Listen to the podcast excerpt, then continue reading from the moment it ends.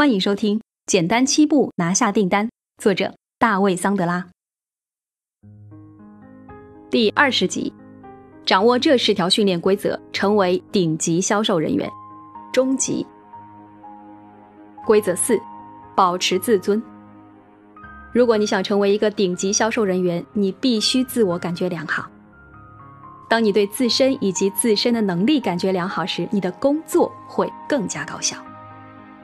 每个人都想在心理上感觉良好，但有的人却要凭借攻击他人来获取这种良好的感觉。自我价值感比较低的人会下意识的对自己感觉不好，因此他们会经常攻击那些看起来感觉良好的人，从而让自己感觉更好一些。因此，销售人员经常会成为他们的攻击目标。来听一个习以为常的故事吧。销售人员出门去拜访潜在客户，他停好车，系了系领带，套上西服外套，然后走过三层步梯，到达潜在客户的办公室。当他走到办公室门口时，被一扇有孔的玻璃门挡住了。玻璃门后面有个年老的妇人，拿着最低工资，主要工作是接电话、拆信件以及问候来客。我们的销售人员看起来光彩照人，而我们的接待员看起来疲惫不堪。销售人员从他价值五百美元的 GUCCI 公文包里拿出他的压花名片和价值二百五十美元的高士笔，对接待员说：“早上好，我想拜访总经理。”接待员头都没回的回复道：“有预约吗？”在这一瞬间，我们的销售人员感到十分恼火。他完了，他当然没有预约，但现在连他的自尊也被夺走了。为什么一个接待员或随便其他人会这么做呢？公平的说，接待员并非要冒犯来客，他只是在做本职工作，在做一项粗鄙的工作。多数时候，他对自己的工作都不满意。他家里关系处得不好，他挣钱不多，老板也对他不好。有时候能让他感觉良好的唯一方式，就是从他人身上偷取自尊。接待员找回良好感觉的方法之一，就是眼看着像我们销售人员这样的人光彩照人的走进来，而又心力交瘁的蹒跚离去。当他离开，他会对自己说：“看吧，我的境况或许不怎么好。”但和那个销售人员一比，我还不算差。那么，作为销售人员，在这种情况下该如何应对呢？不要把这种问候视为人身攻击。如果你把它视为人身攻击，你的自我感觉就会很糟糕。如果你犯了大家都喜欢犯的错误，自尊受到伤害，那么你的一天就完了，你将立即身处警戒线的非收入时间一侧。要保护自己，建立一个良好的自我形象。他人怎么说、怎么做或如何评价你都不重要，你如何评价自己才是最重要的。现在是回头复习第三章中本体角色理论的好时刻。规则五：加入互助小组。我们生活在一个以本体为中心的世界。当你拜访潜在客户时，他们并不考虑你的感受，他们考虑的是自己，而你也是这样的，不是吗？我们都关心对自己最重要的事情。由于职业销售人员要不断的拜访其他以本体为中心的人，因此对他们来说，找到一个支援团是非常重要的。如果你想成为顶级销售人员，就要去寻找其他顶级销售人员或准顶级销售人员，并花时间和他们相处。只需注意，不要把时间浪费在警戒线的错误一侧。我之前为了让用户使用我的产品而为他们提供辅导会，给他们创建了一个互助环境。我在帮助他们的过程中，也提高了自己的销售能力。这也是为什么桑德拉每周在美国乃至全世界各大城市举办销售实战俱乐部的原因。这些活动对顶级销售人员不断的自我训练是至关重要的，他们为销售人员提供了成功道路上不可或缺的强化训练。规则六明白何时运用产品知识。不知出于什么原因我想大概是因为他们所接受的传统培训。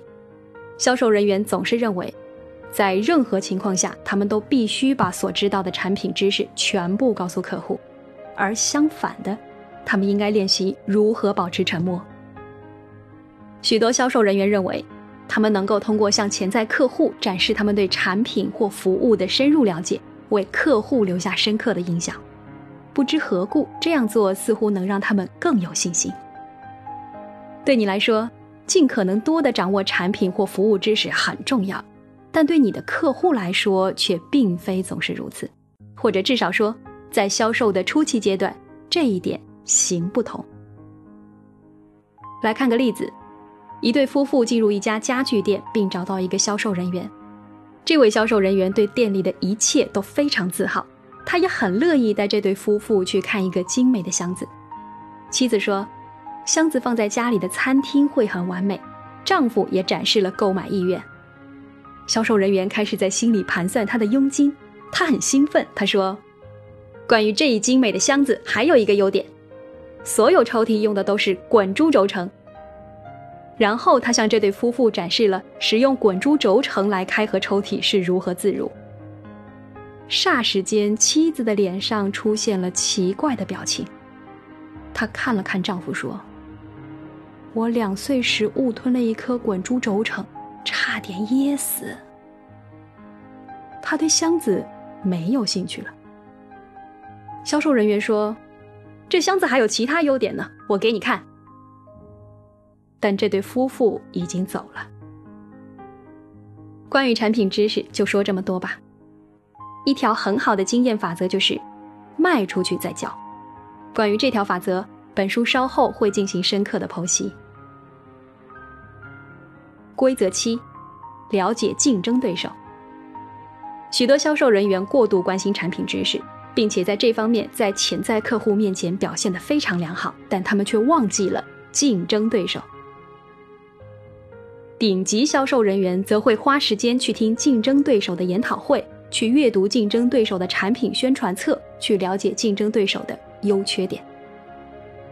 有一天，我去拜访巴尔的摩的一家特林空调加盟商，和加盟商老板交谈时，我发现他已在一个著名销售培训师身上花了大量的钱，并且他喜欢那位培训师的课程。他对我说：“我刚花了几千美元购买他的课程。”因此，尽管你可能也有一些好的材料，但我不会在你身上花任何钱。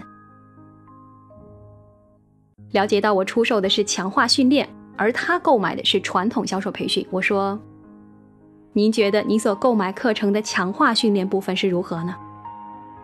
他看着我说：“什么强化训练？”我说：“您是个聪明的人，您肯定不会花钱购买没有后续服务来确保效果的培训吧？”他说没有提供后续服务，并且他根本没想到这档子事。我继续说：“您愿意花五百美元来确保您所购买的课程起到作用吗？我会每周来一趟，用您所购买的教程向您的员工展示强化训练的力量。只有一个条件：如果训练过程中对比使用您之前购买的教材内容和我的教材内容，而觉得我的教材更有效的话。”您可以允许使用我的教材。他同意了。一个月后，他就成了我的新客户。那时，美国共有七十五家特林空调加盟商。碰巧的是，巴尔的摩的这家加盟商领导着特林公司的培训委员会。一天，他邀请我去为特林公司的董事会做一个产品介绍。最后，我承担了特林公司。威斯康星州总部及其全美各地加盟商的全部培训业务。尽管最初只收了五百美元，但在接下来的时间里，我从特林公司挣到了几十万美元，而这一切都是因为我了解了我的产品和竞争对手产品之间的差别。规则八：记日志。多数销售人员只会制定新年决心书之类的目标。每年一月一日，他们做出了一个涵盖三百六十五天的承诺，而到一月二日，他们就已忘记了自己曾经的承诺。顶级销售人员会每天制定目标，他们知道，他们在职业方面有两个选择：要么成为自己计划的一部分，要么成为他人计划的一部分。